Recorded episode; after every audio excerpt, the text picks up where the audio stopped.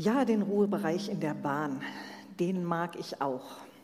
Wenn ich meine Plätze buche, dann setze ich mich da gerne hin und finde es immer ein bisschen traurig, wenn ich so spät dran bin, dass es da keinen Platz mehr zu kriegen gibt. Aber den Ruhebereich in der Bahn, den sucht man sich ja freiwillig aus. Dann denkt man vorher nach, wie bin ich denn drauf, wie will ich denn unterwegs sein, will ich es mal still haben oder kann ich gerade das Leben um mich herum brauchen und entscheidet sich dann, wie hätte ich es denn heute gerne. Dass heute Sonntag ist, das können wir uns nicht aussuchen nach dem Motto, was hätte ich denn heute gerne. Heute ist einfach Sonntag. Und ich weiß nicht, mir sind so aus meiner Kindheit schon noch so Dinge, so Sätze im, im Hinterkopf, wo man sagt, das sagt, macht man aber nicht am Sonntag.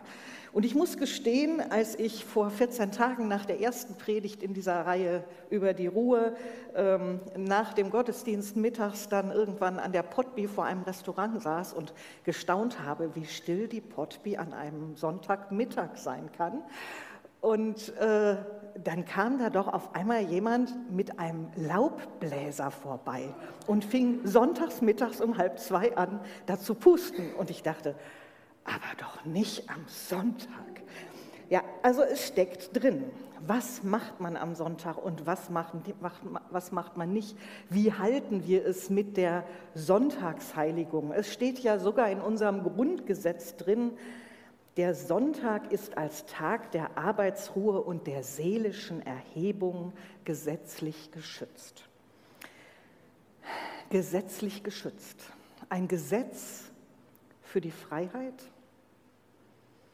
Gesetz und Freiheit, das passt in unseren Empfinden immer nicht so richtig zusammen wir sind inzwischen heute so individualistisch unterwegs, dass wir denken, meine Freiheit, da lasse ich mir doch von niemandem vorschreiben, wie die genau zu funktionieren hat und wie die zu gehen hat. Ist Sonntag, ist Ruhetag einfach jeder so, wie es ihm gefällt, jeder so, wie es ihm gut tut? Ich erinnere mich, wie ich darüber nachgedacht habe in meinen jungen Jahren. Ähm, ich habe nach meinem Abitur ein Zeit für Gott Jahr gemacht und habe in diesem Jahr in einer Beschäftigungstherapie eines Altenheims gearbeitet und habe also ständig irgendwie mit Leuten gewebt und Körbe geflochten und sonst irgendwas. Und wenn dann Sonntag war, dann wäre ein Strickzeug für mich das Letzte gewesen. Denn das war mein Alltag. Als ich dann ein, zwei Jahre später im Studium war und die ganze Woche über den Büchern gesessen habe, war sonntags mittags da sitzen und stricken was Schönes und was Erholsames und was ganz anderes. Und ich habe vor zwei Wochen den Sonntag auch den Anderstag genannt. Und das ist sicher schon mal eine gute Spur, zu sagen, ich mache nicht das, was ich sonst jeden Tag mache, was meinen Alltag ausmacht, sondern ich darf an diesem Tag etwas ganz anderes machen. Aber ist es das? Ist das alles, was Gott so gemeint hat? Vor etlichen Jahren bin ich auf das Buch von Lea Fleischmann gestoßen, Schabbat, das Judentum für Nichtjuden verständlich erklärt. Und sie schreibt darüber, wie es ihr ergangen ist, als sie 1979 ähm, nach Israel ausgewandert ist und wie sie dann auf einmal mit hineingenommen wurde darin, wie auf einmal am Freitag in dem Fall, am Freitagnachmittag alles runtergefahren wird, alle nochmal sich richtig abhetzen, um rechtzeitig zum Sabbat fertig zu sein mit allen Vorbereitungen und dann schlagartig nichts mehr passiert. Schlagartig Ruhe ist kein Auto mehr fährt, kein Essen mehr gekocht wird, man nicht mehr sonst wohin fährt, sondern einfach da ist, wo man ist. Das klingt faszinierend, und dann habe ich darin weitergelesen und dann werden dann auch genau die 39 Tätigkeiten beschrieben, die man dann nicht tun darf und was alles dazugehört. Und dann denkt man auf einmal, ach du liebe Zeit, so viele Kleinigkeiten, an die man sich halten muss und auf die man achten muss. Ist das denn nun wirklich nötig? Also so eine Mischung zwischen Faszination und Unverständnis auch irgendwie, die bei mir hängen geblieben ist. Und ich habe gedacht, es lohnt sich sicher noch einmal miteinander das Sabbatgebot zu lesen und anzuschauen. Was hat Gott so im Ursprung seinen Leuten mitgegeben zu diesem Ruhetag? Und das wollen wir heute miteinander tun. Das Sabbatgebot innerhalb der zehn Gebote ist uns, wie alle zehn Gebote, zweimal überliefert. Einmal im zweiten Buch Mose und dann noch einmal im fünften Buch Mose. Und beide Male ist der Grundaufbau das gleiche. Es wird erstmal gesagt, halte dich an den Ruhetag. Dann kommt, so sollst du das machen. Und dann kommt, deshalb sollst du das machen, die Begründung. Und es ist nicht beide Male gleich. Und deswegen gönne ich oder mute ich uns jetzt mal zu ein bisschen Textvergleich und Textarbeit. Und ich bitte darum, dass wir mal die Folie sehen mit dem Anfang dieser beiden Gebote. Es ist nicht besonders groß, deswegen ähm, lese ich das vor, aber es hilft vielleicht ein bisschen zum Orientieren. Im zweiten Buch Mose geht es so los. Halte den Ruhetag in Ehren, den siebten Tag der Woche halte den Ruhetag in Ehren. Im fünften Buch Mose heißt es, halte den Ruhetag am siebten Tag der Woche, so wie es dir der Herr, dein Gott, befohlen hat. Also auf der einen Seite in Ehren halten, auf der anderen Seite halte ihn. In anderen Übersetzungen heißt es an der einen Stelle gedenke und an der anderen hüte. Also es hat verschiedene Facetten. Es hat etwas mit Wertschätzung zu tun für diesen Tag. Genieße ihn, erinnere dich an ihn, vergiss ihn nicht, verliere ihn nicht aus den Augen. Und auf der anderen Seite halte ihn ein, tu was dafür. Fast sogar ein bisschen streng dich an. Mach das so, wie es sein soll. Hüte den Ruhetag oder gedenke des Ruhetags. Halte ihn in Ehren oder halte ihn als Gebot. Und dann kommen Sätze, die eigentlich mehr oder weniger gleich sind in beiden, äh, in beiden Abschnitten. Er ist ein heiliger Tag, der dem Herrn gehört. Sechs Tage sollst du arbeiten und alle deine Tätigkeiten verrichten, aber der siebte Tag ist der Ruhetag des Herrn deines Gottes. An diesem Tag sollst du nicht arbeiten, auch nicht dein Sohn oder deine Tochter, dein Sklave oder deine Sklavin, dein Vieh oder der Fremde, der bei dir lebt. Du kannst noch mal eine Folie weitermachen, denn da sehen wir dann, dass es ein bisschen anders am Schluss schon wird im fünften Buch Mose. Denn da heißt es, an diesem Tag sollst du nicht arbeiten, auch nicht dein Sohn oder deine Tochter, dein Sklave oder deine Sklavin, dein Rind, dein Esel oder anderes von deinen Tieren. Also das Viehzeug wird etwas ausführlicher erwähnt und auch nicht der Fremde, der bei dir lebt. An diesem Tag sollen dein Sklave und deine Sklavin genauso ausruhen können wie du. Das wird also nochmal extra betont. Es gibt Menschen, die von dir abhängig sind, die sollen auch ruhen dürfen. Und nun geht es weiter zur Begründung, warum dieser Ruhetag. Und da wird es dann völlig anders. Im zweiten Buch Mose wird das gesagt, was uns vielleicht vertraut ist. Denn in sechs Tagen hat der Herr Himmel, Erde und Meer mit allem, was lebt, geschaffen. Am siebten Tag aber ruhte er. Deshalb hat er den siebten Tag der Woche gesegnet und zu einem heiligen Tag erklärt, der ihm gehört. Gott hat geruht am siebten Tag der Schöpfung. Darüber haben wir vor zwei Wochen gesprochen. Deswegen auch für uns der Ruhetag. Und was schreibt das fünfte Buch Mose als Begründung? Da waren ja gerade noch die Sklaven und Sklavinnen so im Blick. Und dann geht es weiter. Denke daran, dass du selbst in Ägypten ein Sklave warst und der Herr, dein Gott, dich mit starker Hand und ausgestrecktem Arm von dort in die Freiheit geführt hat. Deshalb befiehlt er dir, den Tag der Ruhe einzuhalten. Der Ruhetag als ein Zeichen der Freiheit raus aus der Versklavung, raus in die Freiheit und diese Freiheit halten. Dankeschön, Luca. zwei Gebote und ich möchte besonders diese Fassung aus dem Deuteronomium, aus dem fünften Buch Mose heute mal mitnehmen in unsere Gedanken. Der Sabbat als Zeichen der Freiheit, als ein Grund, die Freiheit zu feiern. Und was wir schon gleich merken bei beiden Varianten dieses Gebotes, es ist kein individualistisches Gebot. Es ist nicht nur, mach du das mal, sondern du und deine Kinder und deine Knechte und Mägde und das Vieh, alle sollen feiern, alle sollen Ruhe haben. Dieses Gebot hat eine soziale Dimension und, mit, und der möchte ich gerne mit euch ein bisschen mehr auf die Spur kommen. Vielleicht habt ihr auch schon mal den Satz gesagt, jetzt habe ich endlich meine Ruhe. Hm, manche nicken. Okay, also ihr kennt den Satz. Jetzt habe ich endlich meine Ruhe. Und wenn ihr euch an Situationen erinnert, wo ihr diesen Satz sagt, dann hat es, glaube ich, sehr oft damit zu tun, dass man jemand anderen ruhig gestellt hat.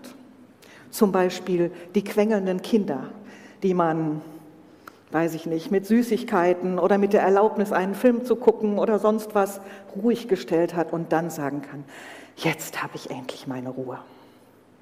Oder den Chef, der einem auf, der, äh, auf den Füßen stand mit irgendeiner wichtigen Sache, die noch zu erledigen war. Und dann hat man es endlich gemacht, um den Chef zufriedenzustellen. Und jetzt habe ich endlich meine Ruhe. Ruhe haben wir irgendwie nicht unabhängig von anderen. Irgendwie hängt meine Ruhe und deine Ruhe miteinander zusammen. Wenn jemand nicht zur Ruhe kommt und von Unrast getrieben ist, dann kriegen das die Menschen um ihn herum deutlich mit. Wenn ein Familienvater, eine Familienmutter nicht zur Ruhe kommen, dann leidet die ganze Familie darunter.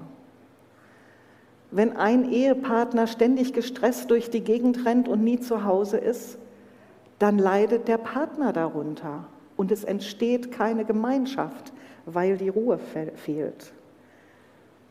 Unruhe habe ich nicht für mich alleine und Ruhe habe ich irgendwie auch nicht für mich alleine. Zumindest bin ich auch abhängig von der Ruhe anderer, um wirklich zur Ruhe zu kommen.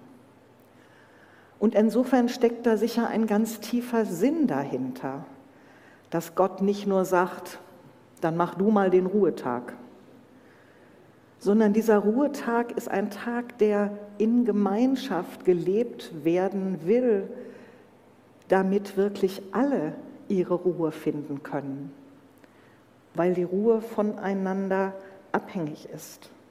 Und es ist, glaube ich, nicht von ungefähr, dass dieser Sabbat in Israel mit, einer gemeinsamen, mit einem gemeinsamen Essen beginnt. Da, wo man sich wirklich auf die Gemeinschaft und auf das Miteinander einlässt. Ich lese noch einmal aus Thomas Judin. Er schreibt, dass der Sabbat mit einer Mahlzeit beginnt, hat eine innere Logik. Wie sonst soll man es schaffen, nicht mit all dem weiterzumachen, das man eine ganze Arbeitswoche lang getan hat?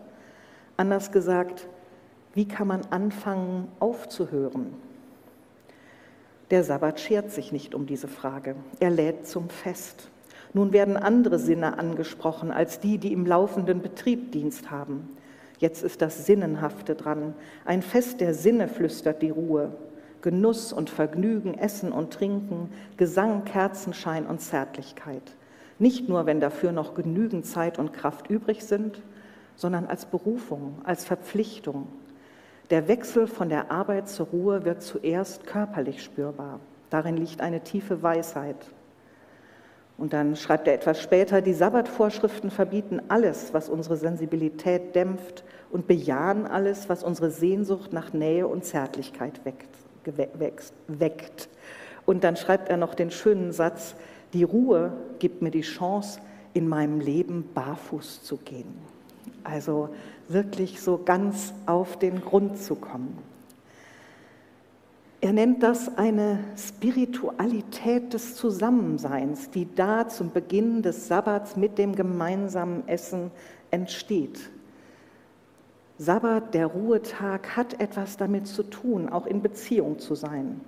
Wenn ich mich an meine Kindheit und Jugend erinnere, war das sonntags meistens so, man war im Gottesdienst und nach dem Mittagessen gab es dann so eine Mittagsruhe, wo sich alle zurückzogen und dann saß die Familie irgendwie um den Teetisch und es gab Tee und mein Vater hatte meistens Kuchen gebacken und ähm, manchmal gab es dann das Problem, dass die Hausaufgaben doch noch nicht fertig waren für den Montag.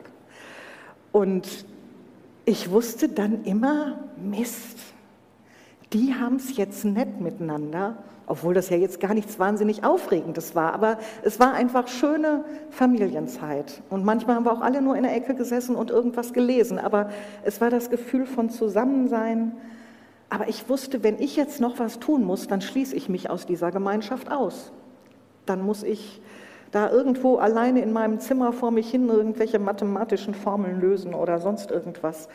Und das hat mich motiviert, mich tatsächlich vorher schon am Samstag mit den Hausaufgaben zu befassen, damit ich nicht am Sonntag mich aus dieser Gemeinschaft ausschließen muss. Irgendwie ist es wohl so, dass dieser Ruhetag von der Gemeinschaft getragen wird. Da, wo die Gemeinschaft die Ruhe lebt, da ist es leichter, sie miteinander zu leben. Und dann wiederum stärkt der Ruhetag aber auch wieder die Gemeinschaft.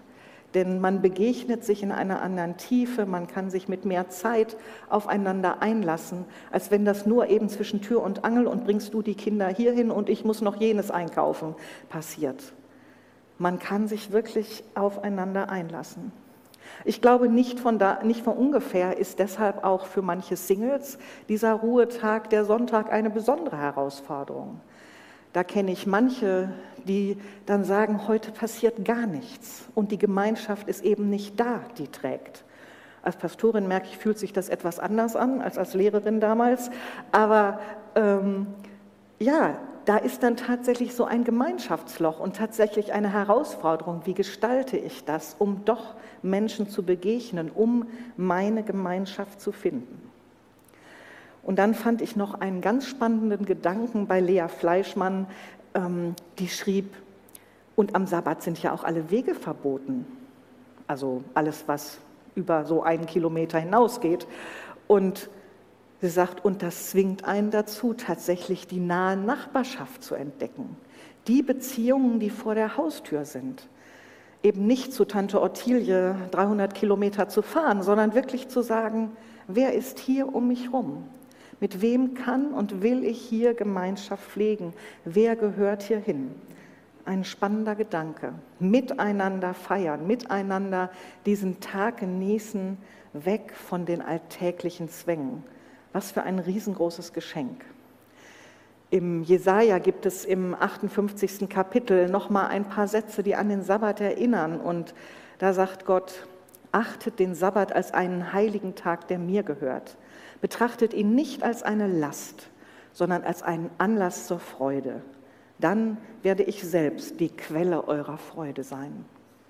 Das ist dann das Tiefste an Gemeinschaft, Gott begegnen an diesem Ruhetag und wirklich ja von ihm sich neu füllen zu lassen. Ja, und dann, dann war da noch diese Sache mit den Sklaven hm. und dem Vieh. Es geht also auch nicht nur um uns und die, die wir lieb haben und denen wir nett zusammen sind, sondern es geht bei diesem Ruhetag auch um die, die für uns arbeiten. Auch um die, für die wir Verantwortung haben, die sollen auch alle an der Freiheit teilhaben. Ob wir ruhen oder nicht ruhen, das wirkt sich auf die gesamte Umwelt aus. Wir haben das vor zwei Jahren sehr eindrücklich erlebt in dem ersten Lockdown, als wirklich so weltweit das Leben ziemlich stillstand und man auf einmal merkte, die Natur erholt sich an manchen Stellen. Auf einmal kehrt Leben wieder zurück, an denen es vorher nicht war. Auf einmal wird die Luft wieder klarer, weil Menschen ruhen müssen. Inzwischen ist das zwei Jahre vorbei und die Verhältnisse von davor sind wahrscheinlich wiederhergestellt. Aber da merken wir, dass unser Ruhen oder Nichtruhen ganz eng zusammenhängt mit der Schöpfung, in der wir leben. Und die Sklaven, hast du welche? Das ist ja das Problem unserer Zeit, dass wir so direkt selten die Leute haben, von denen wir es wissen, dass sie für uns arbeiten. Aber wenn man mal im Internet die Seite Slavery Footprint, also deinen Sklavenfußabdruck, aufmacht und mal anfängt, sich damit zu beschäftigen, dann ist das erschreckend. Ich habe nicht bis zum letzten meinen Besitz durchgezählt, aber ich festgestellt, wenn man mal so diesen Abfragen nachgeht, welche Verkehrsmittel hast du bei dir zu Hause stehen? Welche elektrischen Geräte? Was isst du so? Was hast du so in deinem Kleiderschrank? Dann kommt man sehr schnell auf eine mittleren zweistellige Zahl von Sklaven, die für einen arbeiten, irgendwo in der Welt. Menschen, die von uns abhängig sind und Menschen, von denen wir profitieren. Interessiert dich, wie es denen geht? Gott interessiert's. Gott hat es immer wieder zur Chefsache gemacht. Und es ist eine echte Herausforderung, finde ich, in unserer globalisierten Welt, diesen Gedanken an sich heranzulassen. Gott ist das wichtig, wie es den Menschen geht, die am anderen Ende der Welt auch für mich arbeiten. Ich freue mich, dass ich ein Handy habe, von dem ich sagen kann, okay, das ist unter ziemlich fairen Bedingungen zusammengesetzt und die Menschen, die dafür arbeiten in einem kleinen Betrieb in China, verdienen gutes Geld und sind abgesichert nach europäischen Maßstäben. Aber das ist ein Gerät von vielen, was ich besitze. Und was hängt alles in meinem Kleiderschrank, von dem ich nicht weiß, wer dafür gearbeitet hat, aber wo ich ahne, dass manches davon teuer bezahlt ist, nicht von mir, sondern von anderen Menschen. Gott interessiert sich für die Freiheit der Menschen, die für mich arbeiten. Er spricht es immer wieder an. Er sagt sogar in dem gleichen Kapitel im Jesaja, aus dem ich eben gelesen habe, dass er sich manchmal gerne alle unsere Gottesdienste schenken würde, wenn endlich mal Gerechtigkeit einziehen würde. Ganz schön harte Worte. Und deshalb können wir da nicht dran vorbeigucken. Auch wenn wir keine schnellen Antworten haben. Die habe ich auch nicht, außer irgendwie kleine Schritte und kleine Anfänge und das Bewusstsein entwickeln und immer mehr Stück für Stück hingucken. Aber es bleibt ein, als ein Stachel. Es geht um mehr als nur um meine Freiheit. Es geht auch um die Freiheit der anderen, auch um die Ruhe der anderen. Puh, ein ganz schöner Schleudergang dieser Text, was? Ich denke auf der einen Seite diese, dieser Gedanke ans Feiern und einander genießen, das Leben genießen, Gemeinschaft genießen und dann diese krasse Verantwortung, diese Erinnerung daran, vor der wir uns nicht drücken können.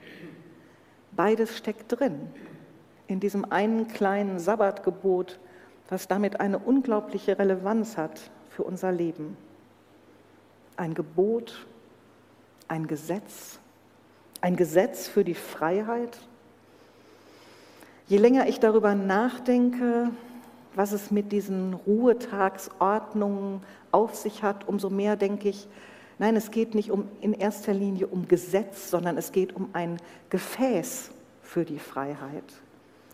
Um ein Gefäß, in dem wir diese Freiheit und die Ruhe genießen können wenn ich Wasser oder Wein einfach so ausschütte, ohne ein Gefäß zu haben, dann breitet sich das aus, versickert, macht vielleicht Dreck, aber so richtig genießen kann ich es nicht mehr. Um es genießen zu können, braucht es ein Gefäß, braucht es einen klaren Rahmen. Und wenn ich in mein Leben heute angucke, ist es nicht mehr so klar gegliedert wie damals in meiner Jugend, als einfach klar war, so ist das sonntags bei uns. Da hat sich die Welt massiv verändert und unser Leben massiv verändert. Und dann durchdringt sich das eher. Dann machen wir da mal ein bisschen Päuschen, aber dafür am Ruhetag arbeiten wir auch noch ein bisschen. Und dann fließt das alles so ineinander und auf einmal versickert der Wert, der eigentlich da sein könnte. Und insofern ist vielleicht doch auch was dran an den ganzen Ordnungen. Thomas Judin schreibt in seinem Buch von einem Gespräch mit einem, ja, ich nenne es mal Sabbat-Experten aus Israel. Und er fragt ihn irgendwann in dem Gespräch, sag mal, was ist denn nun wirklich daran schlimm, den einen Lichtschalter zu drücken am Sabbat? Warum darf ich nicht den Lichtschalter drücken? Und dann sagt dieser Mann, weißt du, wenn du diesen einen Schalter drückst, dann warten 99 andere Schalter darauf, auch noch gedrückt zu werden. Und die wollen dich versklaven. Und es geht letzten Endes dann auch um unsere eigene Sklaverei und unsere eigene Freiheit. Die Juden sagen bei den Sabbatgeboten, das ist wie ein Bretterzaun um einen Lustgarten. Also es muss diesen Zaun geben, damit der Lustgarten so schön erhalten bleibt, wie er ist. Das ist ein anderes Bild für dieses Gefäß für die Freiheit. Und dann steckt da noch ein ganz wesentliches Wort drin. Halte den Ruhetag heilig. Es ist ein heiliger Tag, der Gott gehört. Mich hat noch ein Buch angesprochen. Sabbat im Café heißt das, von einer jungen Frau von Geburt an Jüdin, die dann während ihres Studiums Christin geworden ist. Und die auf der einen Seite sagt, ich bin so verliebt in Jesus, ich möchte auf keinen Fall zurück. Und gleichzeitig entdeckt und beschreibt, was sie aus ihrer jüdischen Tradition vermisst, was nicht mehr da ist und wie sie dieses auch die ganzen Dinge, nach denen sie sich richten muss, wie das ihrem Leben etwas gegeben hat, auch ihrem Leben mit Gott und die sehr deutlich macht, auch der Sabbat, da geht es nicht um Wellness, dass es mir ein bisschen gut geht, nimm dir mal einen Tag Ruhe, ist bestimmt ein guter Tipp, sondern sie sagt, das ist um Gottes Willen. Und sie beschreibt einen Tag, einen Sonntag, wo sie wirklich nach dem Gottesdienst mit Freunden zusammen ist, wie sie äh, dann noch in ein Café geht und liest und ganz gemütlich es hat. Und dann sagt sie irgendwann, ja, es waren durchaus ein paar geruhsame Stunden und ich habe nicht gearbeitet. Aber genau genommen blieb das doch eher ein freier Nachmittag, als dass es ein Sabbat geworden wäre. Es war ein Anhängsel an eine arbeitsreiche Woche, nicht jedoch die grundlegende Einheit, um die herum ich mein Leben organisierte. Das hebräische Wort für heilig bedeutet wörtlich beiseite gesetzt. Dadurch, dass ich es nicht fertiggebracht hatte, einen wirklich von der Wochenzeit abgesetzten Sabbat zu verbringen, hatte ich ein ganz grundlegendes Gebot verletzt, den Sabbat heilig zu halten. Heilig das ganz andere, der ganz andere Raum, wo um Gottes Willen Ruhe ist, wo um Gottes Willen Gerechtigkeit passiert, wo wir um Gottes Willen feiern. Es ist ein Stück Ewigkeit mitten in der Zeit. Ich stieß bei der Vorbereitung auf ein Foto, was, ja, ich finde, dazu einlädt, zu dieser Ewigkeit in der Zeit.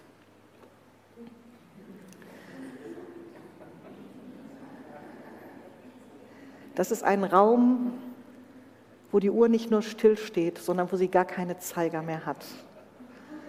Ein Ruhetag, den wir so empfinden, wir diesen Raum, wo die Zeiger außer Kraft gesetzt sind, wo einfach tatsächlich Ruhe einkehrt vor Gott, mit Menschen, in Frieden.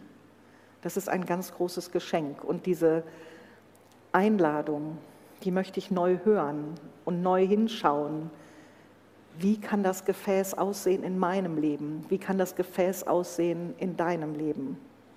Aber lasst uns das nicht vergessen. Gott lädt uns ein zur Ruhe und zur Ewigkeit mitten in der Zeit. Amen.